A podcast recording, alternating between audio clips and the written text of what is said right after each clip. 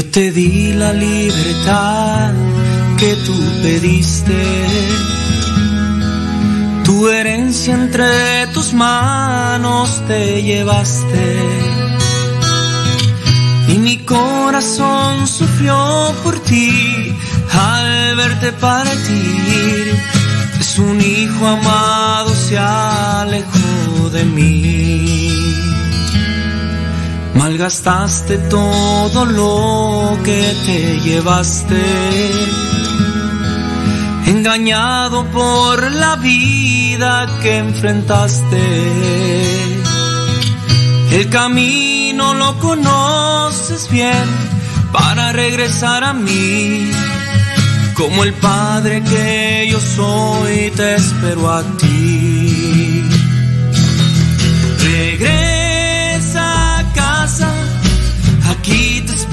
Un vestido nuevo para ti tendré. Regresa pronto, aquí te esperaré. Tu anillo y tus sandalias yo tendré. Regresa a casa, aquí te esperaré. Una fiesta lista para ti tendré.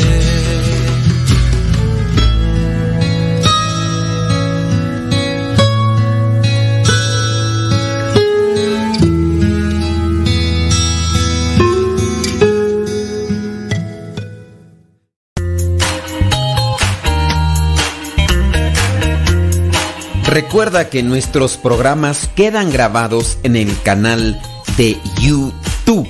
El canal se llama Modesto Radio. Ahora, que si tú trabajas en una estación de radio y quieres pasar estos programas, ponte en contacto con nosotros. Te los podemos mandar ya editados para que en medio de cada bloque pongas los mensajes que tú creas convenientes. Si trabajas en una estación de radio, ponte en contacto con nosotros y te mandamos los programas que nosotros realizamos. Y si tú quieres escuchar programas pasados, entra al canal Modesto Radio. Modesto Radio en YouTube y ahí podrás escuchar los programas pasados.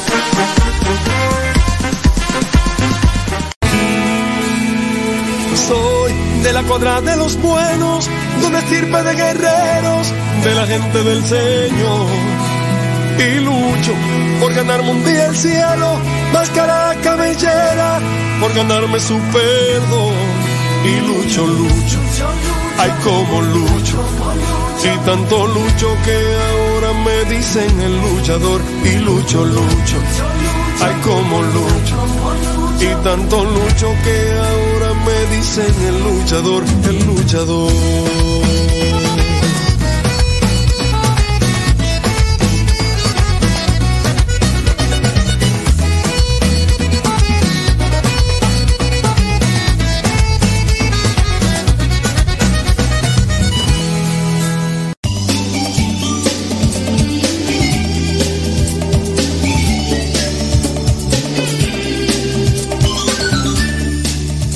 Sí, aquí estamos al pie del cañón. Vamos a ponerle enjundia y a decirle a Dios gracias por lo que permites en nuestras vidas, tanto como lo bueno, y también gracias por tener misericordia de nosotros cuando pasa lo malo, cuando nos equivocamos, y tú tienes compasión de nosotros. Gracias porque eres paciente regálanos más paciencia a nosotros para también saber cómo trabajar con lo que tenemos y con lo que nos regalas día con día. Y yo creo que de esa manera, cuando tengamos esa disposición para poder seguir adelante, las cosas van a cambiar y ser mejores. ¿Qué les parece? Nos ponemos ante la presencia de Dios. Nos ponemos ante la presencia de Dios para que Él nos ilumine los pensamientos, ilumine nuestras palabras y podamos así hacer un programa de provecho para los que están ahí ya conectados para los que se van a conectar y que al mismo tiempo yo pueda realizar este programa con un beneficio en, en, lo particular, en mi vocación, en mi deseo de realizar siempre las cosas para mi bien y para el bien de los demás. Concédeme sabiduría, concédeme fortaleza, concédeme alegría, concédeme ánimo, concédeme paz en mi corazón. Y así también que lo que digamos y hagamos en este programa sirva para que más personas, Señor, te conozcan, sirva para que también puedan obtener alguna respuesta si es que hay algunas personas que esperan una respuesta por medio de este programa. Espíritu Santo, fuente de luz, ilumínanos. Espíritu Santo, fuente de luz, llénanos de tu amor. En el nombre del Padre, del Hijo y del Espíritu Santo. Amén. Bueno, pues, ¿qué quieren que les digan? Que Dios le bendiga. Muchísimas gracias. Thank you very much. Yo les voy a invitar para que manden sus preguntas, sus cuestionamientos y de esa manera nosotros podamos ir desarrollando un programa que pueda ser útil, que pueda servir a cada uno de ustedes, donde quiera que se encuentren y como quiera que se encuentren, que trabajando, que se encuentran manejando, que se encuentran quizá a lo mejor eh, bañando, que se encuentran desayunando, almorzando, pues también dependiendo en qué parte del mundo nos escuchen, porque también a través del internet, eh, por medio, digo, sí se escucha en la radio, pero también en internet te puedes estar escuchando en cualquier parte del mundo mundial. Así que muchas, pero muchas gracias. Mm, estaba mirando por ahí las, eh, un, un, artículo, mientras van llegando las preguntas y las tenemos por ahí. Estaba mirando un artículo que no lo he leído, siendo sincero, pero me llamó la atención. Siete consejos para mantener a tus hijos en la fe del padre eh, Santiago. El padre Santiago dice, mmm, aquí está la biografía, bli, bli, bli, blu, blu, blu, bla, bla, bla. Y ahí van estos siete consejos, dice, para mantener a tus hijos en la fe. Vamos a ver, más deja ver que, vamos a ver cuál es el number one. Comprender. Comprender. El sacerdote comenzó indicando que no darse cuenta que el mundo ha cambiado hace muy difícil o imposible la evangelización en los jóvenes. Se dice que esta es una sociedad pues que está tendiendo a lo secular, es decir, alejarse de Dios, pero puede ser que en cierto modo sea verdad. La sociedad pagana era profundamente religiosa. La de hoy aunque hay muchos ateos, es una sociedad indiferente. Entonces no es como tal una sociedad pagana, es una sociedad indiferente. O sea, ni les viene ni les va, como dicen allá en mi rancho. Si está, qué bueno. Si no, ni me angustio, ni me preocupo, ni me mueve nada. En la que en su inmensa mayoría, dice, sus hijos o amigos, no son hostiles a la religión, sino que les trae sin cuidado. Es decir, eh, lo que venga es bueno, total. Para este sacerdote, esta es la gran novedad en la historia y no darse cuenta de que, en el, de que el mundo ha cambiado hace muy difícil, por no decir imposible, la evangelización. Sí, cerrarse, querer llevar las cosas a como nosotros la vivimos, pues obviamente hace más fatigoso el caminar en la fe, tanto para nosotros mismos como ministros, como sacerdotes, que estamos al frente de comunidades, tenemos que ir analizando que no es el mismo trato que se le puede dar a una persona ya de 40, 50 años, que a un jovencito de, ¿qué quieres tú? 14, 16, jovencitos que están también dentro de la misma fe, pero que miran a Dios de una manera diferente y, que hay que corregir, ¿no?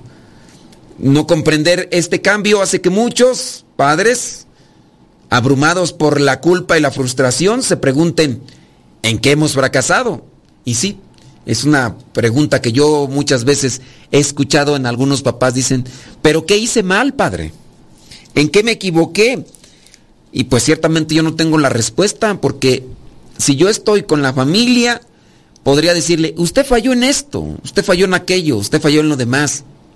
Los mismos modelos familiares han ido cambiando y no nada para bien. Ya incluso un modelo familiar no es el que se tiene como originalmente Dios lo creó. Hay modelos familiares que la misma sociedad ha ido acomodando y pues también tenemos que ir no adoptándonos a los modelos que propone el mundo, sino tenemos que ir adaptándonos a trabajar con aquellos que están y que quieren lo mejor para sus vidas. Y en este caso lo mejor para las, nuestras vidas es Dios y hay que, hay que saber trabajar.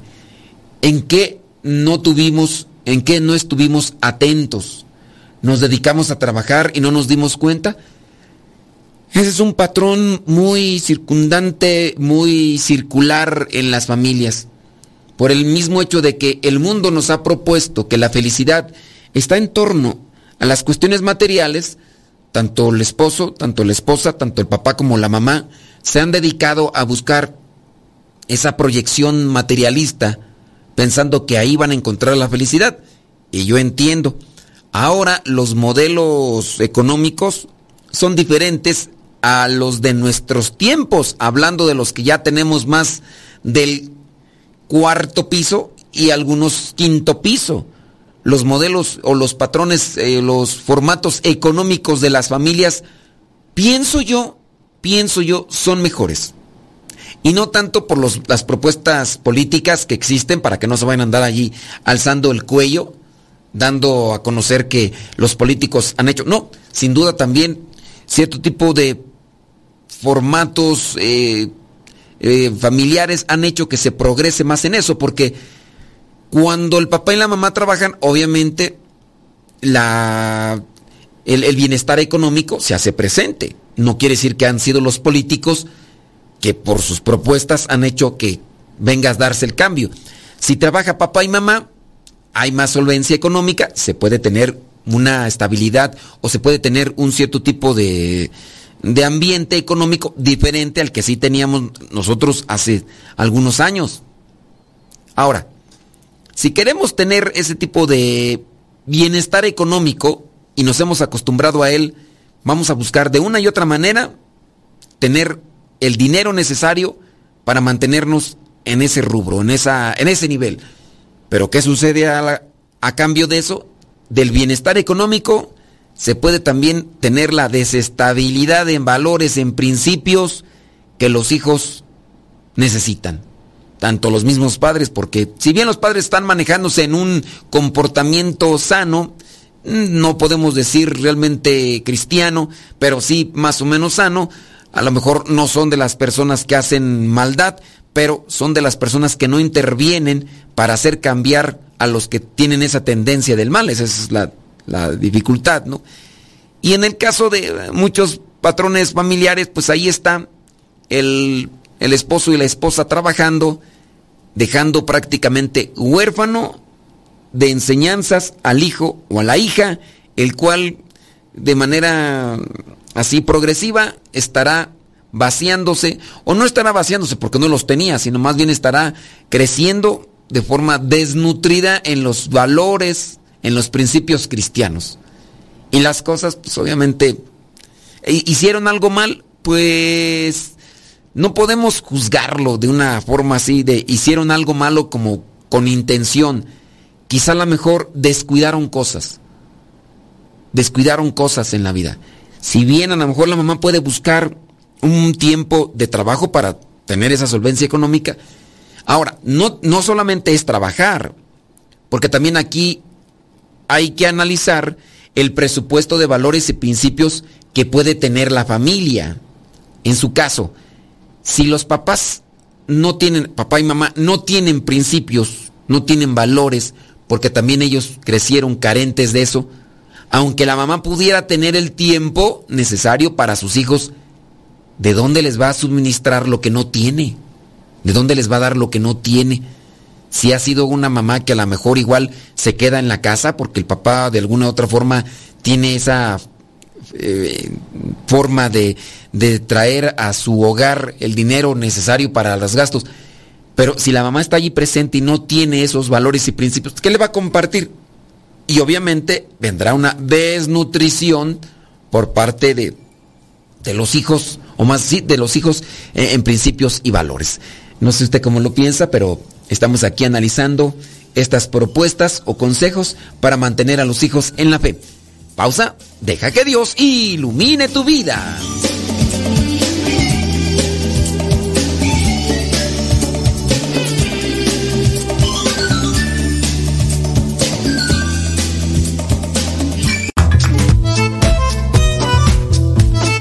Si tienes preguntas para el programa, ve a la página de Facebook Programa Evangelizar sin tregua y ahí déjanos tu pregunta y también ten paciencia para que podamos responder. Recuerda, la página se llama Evangelizar sin tregua. Programa Evangelizar sin tregua. Así se llama la página, Programa Evangelizar sin tregua y ahí déjanos tu pregunta y vamos a responderte aquí en el programa.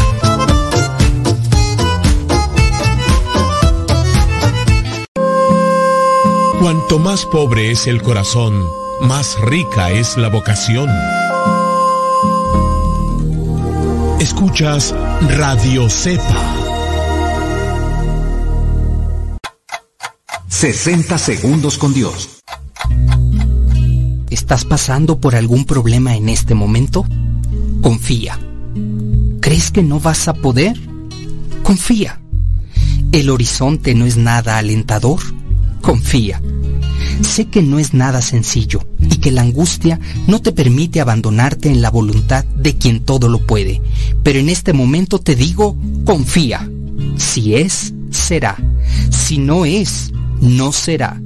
Dios tiene un plan especial para cada uno. Si crees en su infinito amor y dirección, las cosas estarán muy bien. Créelo, siéntelo en tu corazón. Si es, será.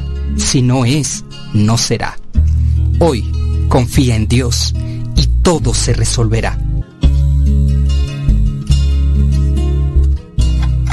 60 segundos con Dios.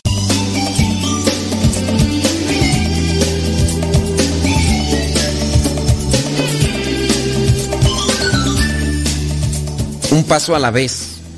No hay que apresurarnos tanto. Sí, hay que ser concisos en cada paso que damos. Ser constantes y siempre agarrados de Dios. Recuerda que estar agarrados de Dios no solamente es tener fe, también nos hace falta esperanza, fortaleza y sobre todo su gracia que nos anima a seguir adelante y haciendo las cosas no para vanagloria de cada uno, sino para anunciar su reino que es lo que tenemos que hacer.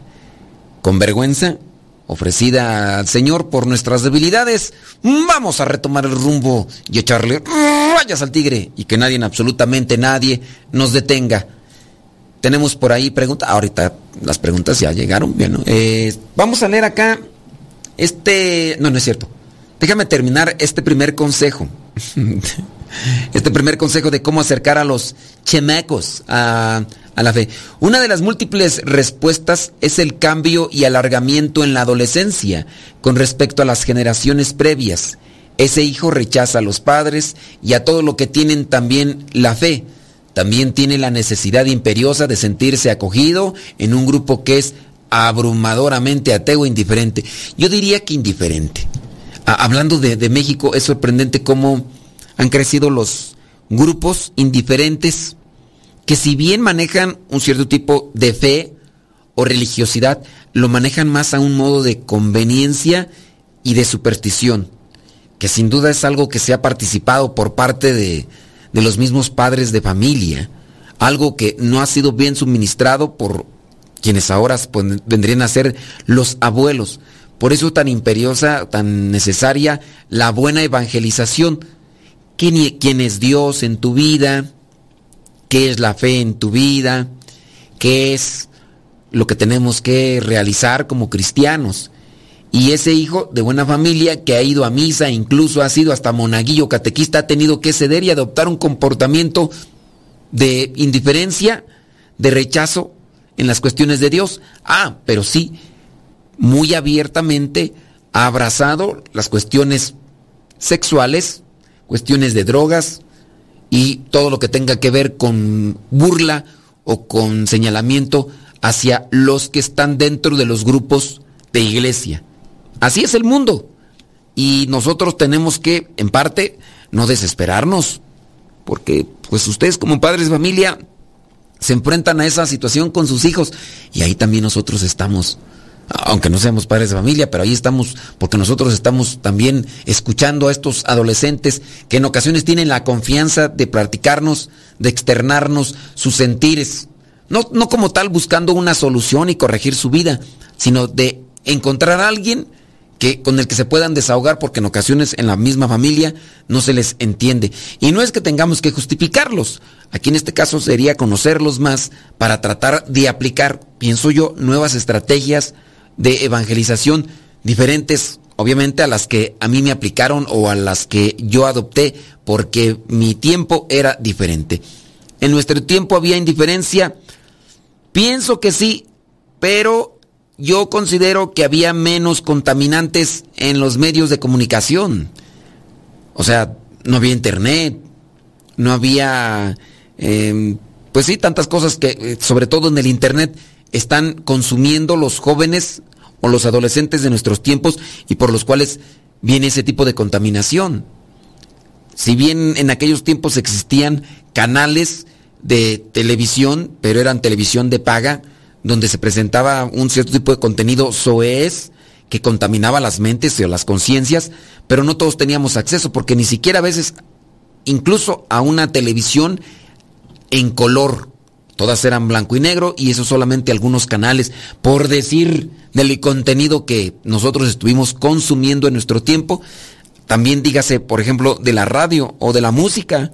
Las canciones de nuestros tiempos obviamente no tenían toda esta marejada de ideas contrarias a los valores y a los principios, al amor, al respeto, a la caridad, al sacrificio. Escuchábamos canciones que nos alentaban o que nos animaban a, ser mejores personas. Tanto en la misma escuela encontrábamos fábulas de Sopo donde el civismo se iba aplicando de una manera, eh, pues así, o sea, constante y sonante, con sus formas, con sus analogías, con sus, con sus principios y formas, pero ahí vamos aprendiendo algo, ¿no? Sí es correcto ser esto, ¿no? Y, había un cierto tipo de alabanza a quienes ejercían la caridad o que ejercían el sacrificio en favor o en pro del bien de la sociedad y en nuestra actualidad no. Ahora tiende a exhibirse más la burla porque en internet encuentras cantidad infinita de canales de así de personas que hacen contenido para burlarse, para hacer bromas, y siempre estar en la ridiculización de algunos solamente para atraer espectadores y que con eso también ellos puedan atraer lo que vendría a ser un beneficio económico en, en aquellos que están ahí este, mirando, no creando el contenido. Y, esa es otra de las cuestiones que poco a poco pues han ido contaminando. Otro, el, otro consejo. Mm, como Santa Mónica, lo primero es la oración. Consejos, acuérdate, para mantener a los hijos eh, en la fe. El sacerdote recurrió al ejemplo de San, Agustín para ilustrar que la primera arma para evangelizar o reevangelizar en el caso de muchos de sus hijos, porque sí, mm, ahorita hablando esto de los moneguillos, y ahí están, ahí escuchándome mamás que hace, pues, porque yo empecé en el 2009 con la radio, en aquellos años, en el 2009, cuando yo empecé, las mamás me hablaban emocionadas, contentas y alegres. Ahí están escuchando todavía las mamás porque son de mucho aguante. Las mamás le ponían la radio a sus hijos y sus hijos manifestaban cierto tipo de deseo, incluso de, de, llamado, manifestaban un cierto tipo de llamado. Yo voy a ser religiosa. Por ahí. Y ahorita estas que hace años decían que querían ser religiosas, ahorita son mamás. Y mamás solteras algunos de los que estaban ahí por ahí también, de estos niños que en su momento decían que querían ser padrecitos, ahorita incluso caminan por un sendero que, que no, no, les, no les lleva a la santidad. Con eso puedo decir todo. Un sendero que no les lleva a la santidad y que a pesar de esa situación, pues bueno, ellos ya lo que añoraban en su pasado y ahorita ya no lo, no lo comentan. Algunos querían ser padrecitos, otros querían ser misioneros y mira, y ahí están las mamás escuchándonos, pero hay que reevangelizar, todavía sí, aunque el camino sea difícil. Miren, sobre todo ser, ser pacientes. En el caso de los hijos que se han equivocado y que en su momento, en la infancia, han dado a conocer que, que querían acercarse a Dios y que por X o Y motivo, por circunstancia, lo que sea, se han alejado, creo que las mamás, lejos de portarse así tajantemente en forma de rechazo hacia ellos, deben ser todavía más pacientes, las mamás y los papás, teniendo en cuenta que a las mamás es a las que más se les acercan los hijos o las hijas para manifestar ese, quizá a lo mejor ese anhelo en su corazón, pero muy distante de lo que era en su infancia. Ser pacientes, no darles el rechazo, siempre tener esa palabra oportuna para decirles, mira hijo, hija, eh, yo sé que a lo mejor ya el camino hacia lo que no le agrada a Dios está muy avanzado, pero ten presente que Dios quiere siempre el bienestar de tu alma y, y hacer la oración. Hay que rezar por esas personas que queremos que se acerquen a Dios. No se cansen de pedírselo a Dios. No se, sea quien sea, que el esposo, que el hermano, que los demás. Entonces, segundo consejo es rezar. Hay que rezar por aquellos que se han alejado. Para, hay que también comenzar un proceso de evangelización o reevangelización en su caso. Número tres, no pidan solo por un trabajo. Ofrécele la cruz de día a día. Junto con la oración, el sacrificio y la penitencia es también algo comúnmente olvidado a la hora de evangelizar y mantener la fe en la propia familia. En este caso, ofrecer las cruces del día a día por los hijos que están lejos de Dios.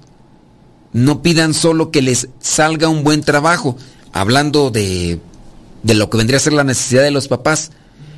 pidan por su conversión pidan por un, una palabra sabia que les haga cambiar a ellos de parecer, que les haga cambiar a ellos de pensar. Porque ¿qué es lo que los alejó de Dios? La manera de pensar. Y eso creo que no lo consideramos muchas veces. Si la manera de pensar fue la que los alejó de Dios, entonces hay que enfocarnos en los tipos de pensamiento que tiene el niño, la niña, el adolescente, el joven, la joven, para poderle hacer cambiar de rumbo. Porque el rumbo puede ser que tú digas, no, son las, son las amistades. El rumbo son las personas que, que están ahí.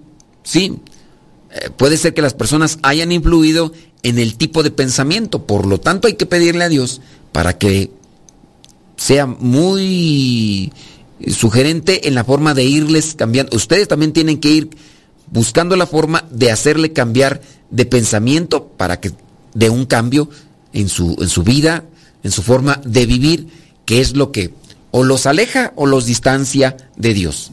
O nos aleja o nos, o nos acerca o nos distancia de Dios. Ya me revolví porque me dicen que tengo que ir a pausa.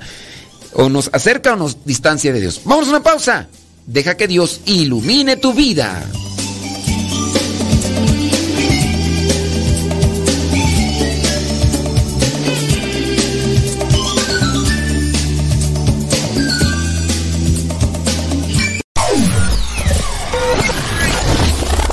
Si quieres volver a escuchar los programas del Padre Modesto, búscalo en tu página favorita de podcast, Spotify, iTunes, Google Podcast y otros más. Busca los programas en, el, canal, Modesto, Radio.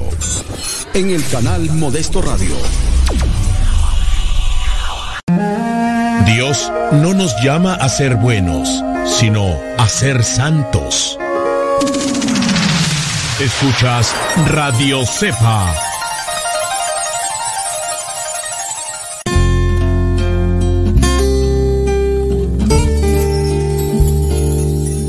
El doctor Longet, que prestó sus servicios en Vietnam, era tan famoso como el doctor Tom Doley en el sudeste asiático. Día y noche estaba a disposición de los enfermos sin distinción de religión o de personas. A los curiosos que querían conocer el motivo de tan gran entrega, les contestaba, es a Jesús a quien cuido. Todas las mañanas dejaba que se uniesen a él los que querían acompañarlo a misa. Por la tarde del domingo paseaba con ellos. Todas las noches se reunía con los cristianos para rezar el rosario, pues había aprendido el Padre Nuestro el Ave María y el Gloria en vietnamita. Cuando este doctor Longuet volvió a Francia, se hizo sacerdote con la intención de volver a servir a los demás en el Vietnam, en la diócesis de Canto. Dios se conformó con su intención. Murió poco tiempo después de su ordenación. Si cada uno barre delante de su puerta, pronto estará limpio todo el pueblo. Transponiendo este aforismo, podríamos decir, si cada uno de nosotros se santificase cumpliendo con su deber, qué sociedad tan perfecta tendríamos. Decía el cardenal Bantuán, si no vives minuto a minuto estrechamente unido a la voluntad de Dios, no llegarás al final de tu viaje por el camino de la esperanza, pues tu labor te parecerá mediocre, insignificante y monótona.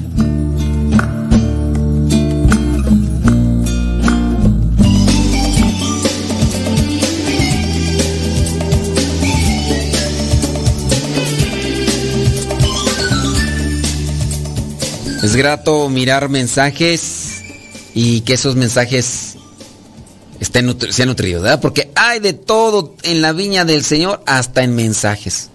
Mensajes donde te ofrecen ayuda espiritual, hablando de la oración, de la oración que podemos hacer por los demás.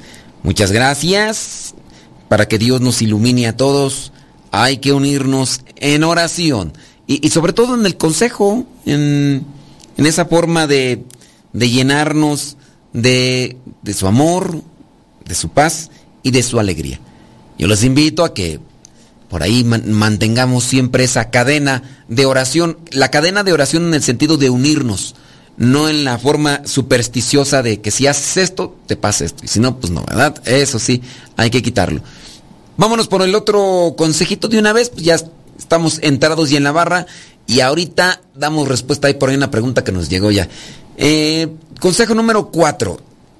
Hay que ser las llagas de Cristo que los jóvenes o los adolescentes puedan, o los hijos más bien, ¿verdad? Porque los hijos puedan tocar. En este sentido, el padre Santiago destacó de la importancia del testimonio de los papás pueden dar a sus hijos, así como por ejemplo Santo Tomás estén faltos de fe y necesitan tocar. Pero, eh, ¿cómo, convertirse en un Cristo resucitado que puedan tocar? Híjoles, que aquí ya traemos una cuestión difícil. Santo Tomás no quería creer que había resucitado y él decía que quería tocar las llagas de Cristo. Los papás no tienen llagas, pero sí tienen un testimonio de las cosas por las que hemos pasado, por las cosas que hemos fallado, nos hemos tropezado, pero nos hemos levantado. Cuando pasas por la cruz, te miran y te observan. Y a partir de ahí, o te desprecian o te admiran. Puede ser en un matrimonio o en una convivencia difícil, en el momento de la ancianidad, en la enfermedad o ante los problemas de trabajo. Cuando pierdes un trabajo o te han abandonado. Ellos te ven y saben cómo se comporta un cristiano. Ese es el riesgo. Y bueno, ese es el desafío, más que riesgo. Bueno, es lo mismo, ¿verdad? El desafío. Pero por eso mismo nosotros debemos de seguir caminando. Quizá a lo mejor muchos de los consejos que hemos dado, independientemente de en su caso que ustedes como papás o nosotros como sacerdotes, muchas veces esos consejos se olvidan. Pero lo que no se olvida es la actitud o en este caso el carácter que asumimos ante la dificultad. El carácter de esperanza, el carácter de fortaleza, el carácter de amor, el carácter de sencillez, el carácter de docilidad ante la dificultad. Creo que ahí es lo que más se queda en la mente y en el corazón de los demás. Esas vendrían a ser las llagas. En la dificultad, nuestro comportamiento es la llaga que los demás pueden mirar para creer. Cuando pasas por la cruz te miran y te observan y a partir de ahí pues te van a admirar o te van a despreciar. Así que hay que echarle enjundia a eso y hay que analizarle, hay que echarle coco. Es gratis. Hay que echarle coco. Ellos te ven y saben cómo se comporta un cristiano y, y son buenos para juzgar los jóvenes actualmente. Porque para juzgar, pues yo creo que casi todos. Y más los jóvenes de ahora. No para llevar a la práctica, pero sí para hacer un juicio. Pero en la medida de tu sacrificio, ellos también te van a admirar si es que eres perseverante o constante. O te van a despreciar. Estaba por ahí leyendo el correo de una pregunta que nos hacían. Dice, ¿por qué? Que por qué dice, dice, ¿por qué su mamá escucha el programa casi siempre, pero anda siempre haciendo al aseo toda enojada? Déjame ver, por aquí está de una vez, mira. Vamos a mirar este correo, ¿dónde está? ¿Dónde está tú? ¿Dónde estás? Ah, está por acá, espérame tantito, espérame tantito. Mmm, que diera un consejo, este no. ¿Dónde está tú? Déjame ver. Eh, ah, sí, mira, dice. Eh, Padre Modesto, le mando este correo porque dice que su mamá siempre nos escucha. Déjame ver un tazo, hombre, espérame, espérame, espérame, espérame. Dice, eh, mi madre siempre anda escuchando, me dice su nombre, el nombre de ella, dice de la mamá, dice que su mamá se llama, y ahí dice, y siempre nos anda escuchando, pero en vez de aplicar sus palabras, las que escucha en su programa, de aplicarlas en la vida, siempre anda haciendo el quehacer enojada, gritando, en el mal humor. Yo digo que porque escucha su programa, yo digo porque ¿por qué escucha su programa si no va a aplicar nada de lo que usted dice en la vida? Yo quiero que le diga a mi madre, me pone su nombre, ¿eh? yo quiero que le diga a mi madre, eh, eh, que le diga a mi madre en su programa de live, ha de ser de live, o sea, en vivo, que, que no esté enojada y que aplique lo que usted diga en su programa. Muchas gracias, ya me pone su nombre, el de la mamá y no, nomás, voy a, voy a decir el primer nombre porque también me dice el apellido. María. Y no te oigo, María, traes tenis. Ahora, con eso no te vayas a querer justificar porque ese también puede ser algo que vaya en referencia a muchas mamás porque pues déjame decirte que le grabé video, no grabé el nombre de la persona, le grabé video a este correo y se lo mandé a una persona por ahí.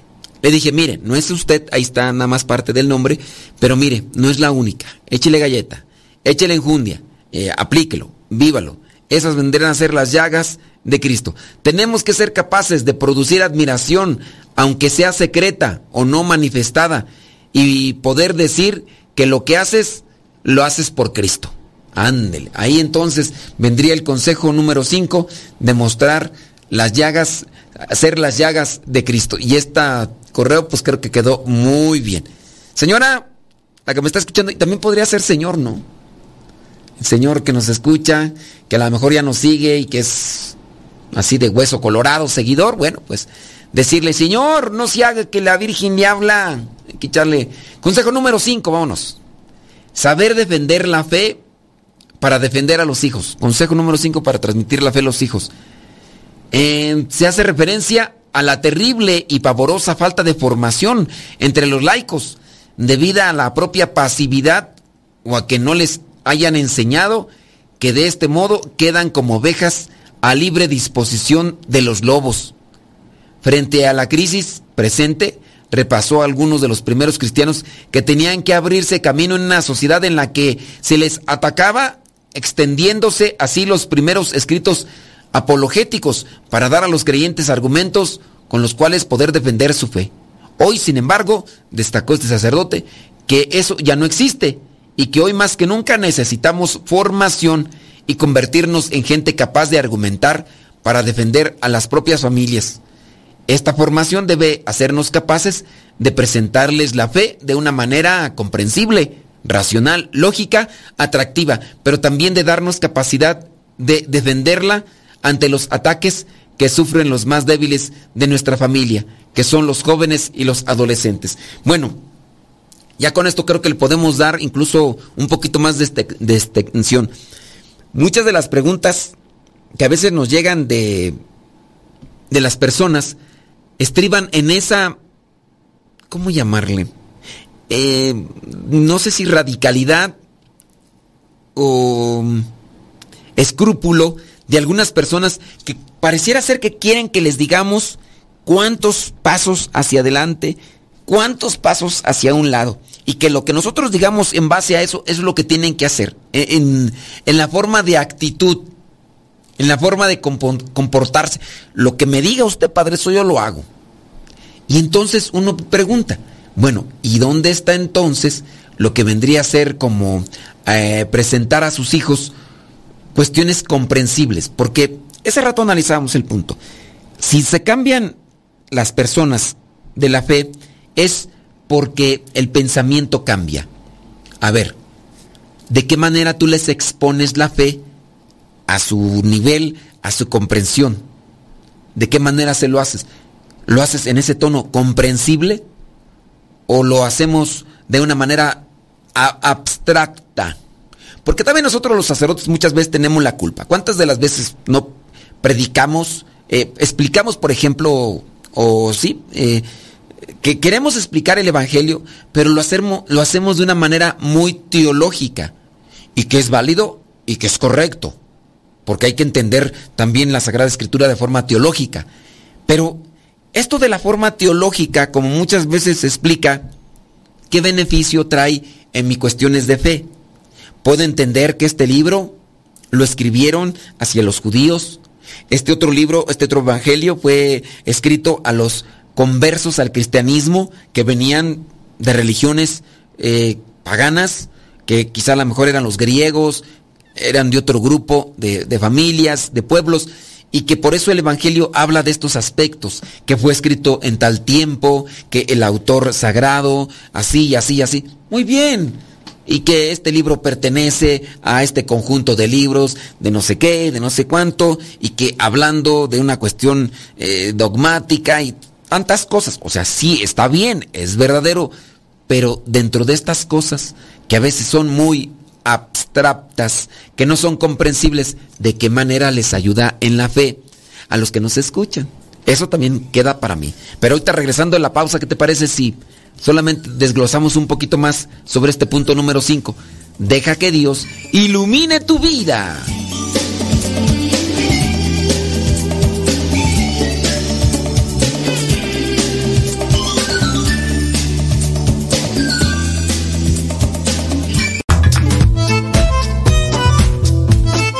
Si tienes preguntas para el programa, ve a la página de Facebook Programa Evangelizar sin Tregua y ahí déjanos tu pregunta y también ten paciencia para que podamos responder. Recuerda, la página se llama Evangelizar sin Tregua. Programa Evangelizar sin Tregua. Así se llama la página, Programa Evangelizar sin Tregua y ahí déjanos tu pregunta y vamos a responderte aquí en el programa.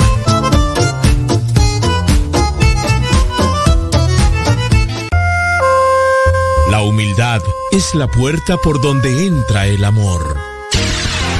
Escuchas Radio Cepa.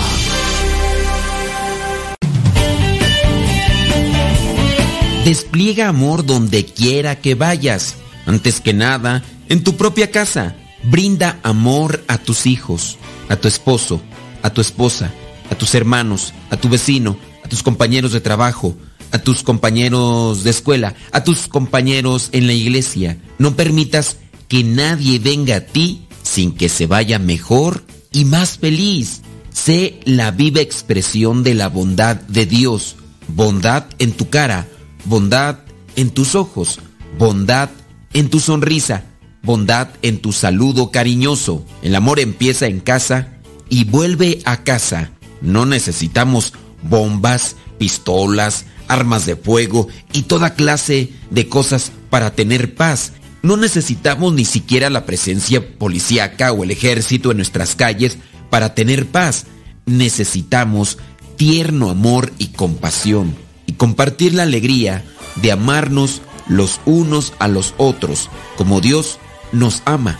Eso es todo lo que necesitamos. Si te fijas, muchas personas han entrado en conflicto con los demás porque han sacado a Dios de sus vidas, han sacado a Dios de su mente y de su corazón. Hay un cincelazo que refleja muy propiamente esta verdad. Quien se aleja de Dios comienza a ver a los demás como sus enemigos. Quien se aleja de Dios comienza a ver a los demás como sus enemigos. Una persona que ya no tiene a Dios en su corazón tiende a ser insensible, egoísta, soberbia. Y no importa que esta persona también se encuentre trabajando, sirviendo dentro de la iglesia. Que Dios siempre esté en nuestra mente, en nuestro corazón y en todo nuestro ser, para que haya paz entre nosotros.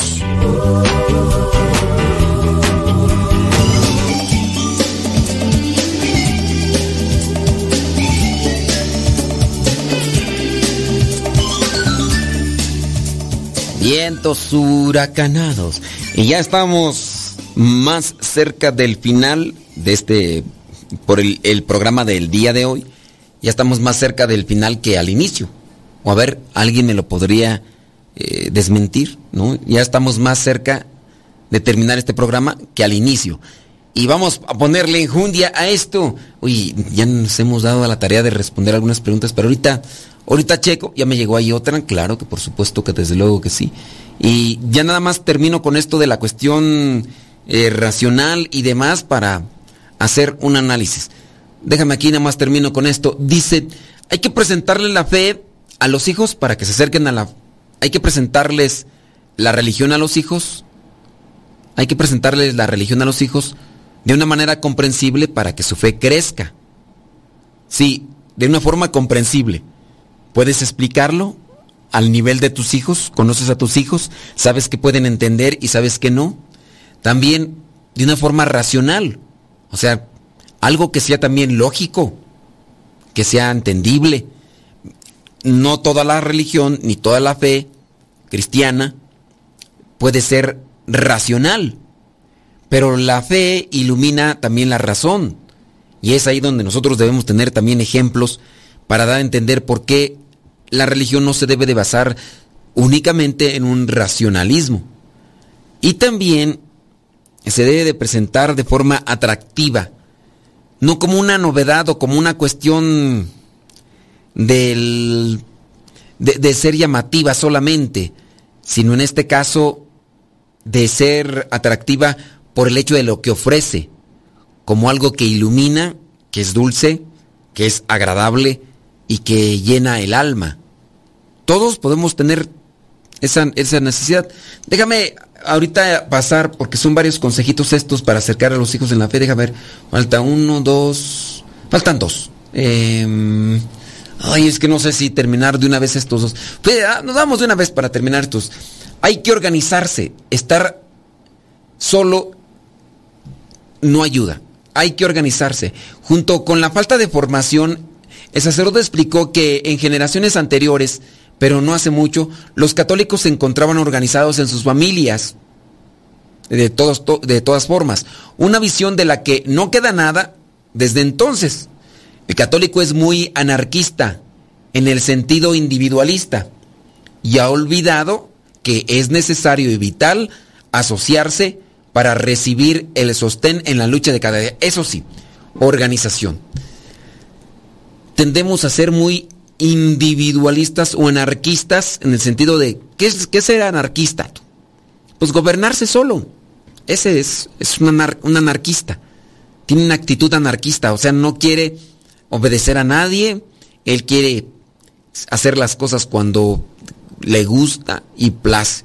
Ese es el, anarquista. Los anarquistas a nivel político son los que no quieren respetar las leyes ya establecidas, algunas con justicia en la constitución de cada país, otras no así, más bien aplicadas a intereses económicos y demás, pero en el caso del, anarquista también en la fe, pues es al que quiere manejarse su vida a como él quiere y, y bueno, creo yo que en parte la ausencia de los padres de familia en los hogares han estimulado a eso para ser anarquista, pero también el, el abuso de los dispositivos móviles que nos ha llevado a ser independientes, creo que también nos hace tener este tipo de sentido, ser eh, separados de los demás y nos hace falta entonces organización, algo que será complejo si no es que se trabaja desde, desde pequeños en la familia y principalmente que sea un trabajo de los dos, tanto del papá o de la mamá. Que lo que mencionen, por ejemplo, los papás, lo vean reflejado, lo que, lo que mencionen los papás, los hijos lo vean reflejados en sus papás como una forma de vida, no como una indicación o como un mandato, sino como una norma de vida por parte de ellos. Dice, hoy estar solo es eh, ser un suicida. Hay que preguntarse si al menos en parte el fracaso que se ha tenido en la transmisión de la fe a los hijos no sea debido a no tener institución que te respalde, que te diera argumentos y que sostuviera en las cruces. Miren, algo de lo que hemos platicado ya hace poquito con unas familias es sobre la cercanía, la compañía y el consejo.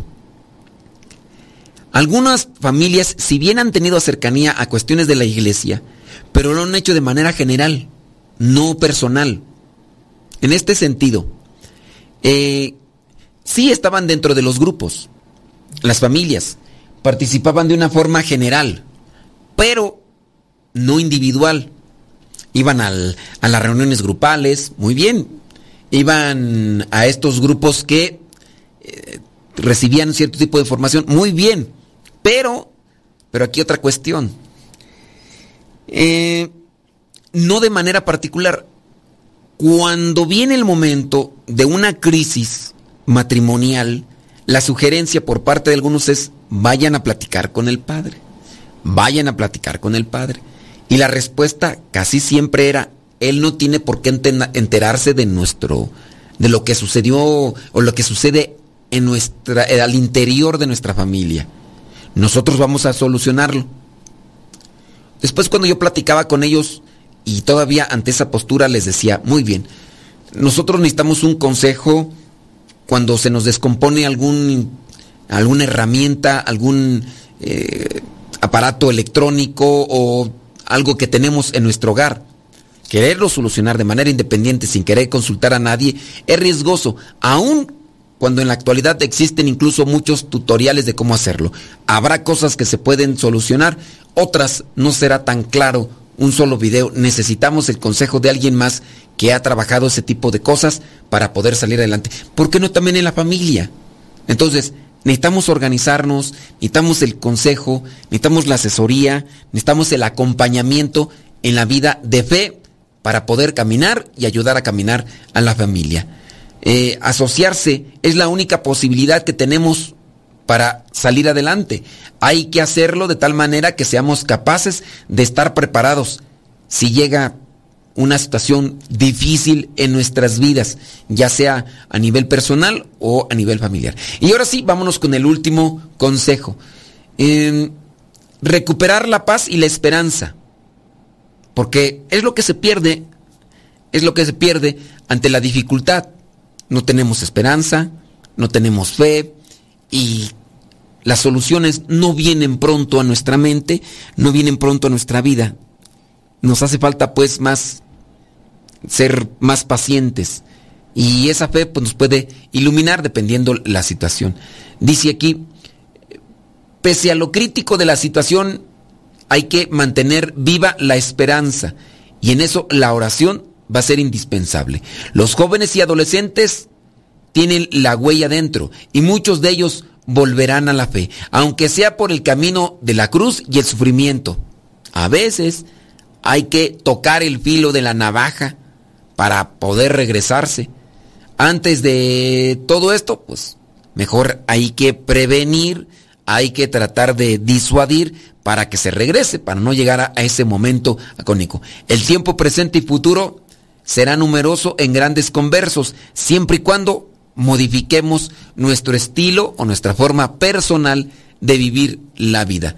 Debemos estar tranquilos.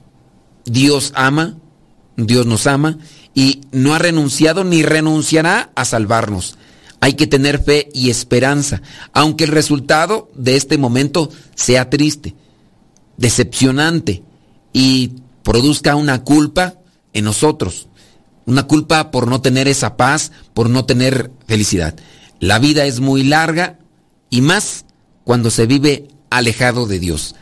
La vida es muy larga y más cuando se vive alejado de Dios porque en el sufrimiento se hace más largo el tiempo, en el sufrimiento se hace más largo el tiempo, y es que quien sabe que está Dios a su lado, sabe que hay esperanza incluso y hay confianza hasta para dormir tranquilos. Porque también en el momento de la dificultad, hasta a uno se le espanta el sueño, viene el insomnio por las tantas dificultades que tenemos en la vida. Y las soluciones no llegan por el preocuparse de más. Pareciera ser que las preocupaciones se hacen todavía más eternas, más interminables. Pero Dios está ahí, nos quiere agarrar de la mano, nos quiere conducir por su camino. Yo iba a leer algunas de sus preguntas, nomás leí una, la de qué hacer con, con esta señora, ¿verdad? Que escucha el programa, que eh, puede ser cualquiera, ¿verdad? También señor, pero que siempre anda enojado, que siempre anda malhumorado. También podría yo preguntarle a la persona, a la hija que fue la que escribió, preguntarle, oiga, y antes de que escuchara el programa, ¿la señora era igual o por lo menos ha cambiado poquito? Yo espero que el programa le sirva también para cambiar poquito en el estado de humor y sobre todo en la forma de presentarse ante Dios todos los días. Esa es nuestra meta y a pesar de nuestros errores, de nuestras faltas, el Señor nos va iluminando y con vergüenza, con pesar, pero con arrepentimiento, pongámonos ante la presencia del Señor para que Él nos ilumine y podamos retomar el camino hacia lo que es la santidad a la que Él nos llama todos los días. Nos escuchamos en la próxima. Se despide su servidor y amigo, el Padre Modesto Lule, de los misioneros servidores de la palabra. Hasta la próxima, si Dios no dice otra cosa.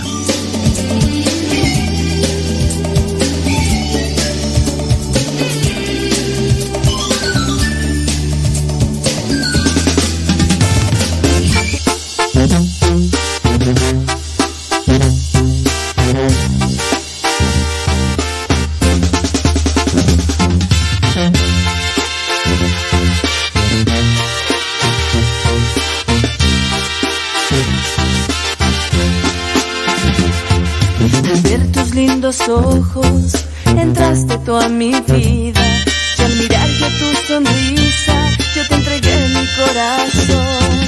Estoy en cuerpo y alma atada a tu vida, brindándote mi tiempo y también mi corazón. Pruebas y alegrías, contigo quiero estar, junto luchar por siempre hasta la vida terminar toda mi vida entera a tu lado quiero estar, pues es una promesa que hice en el altar.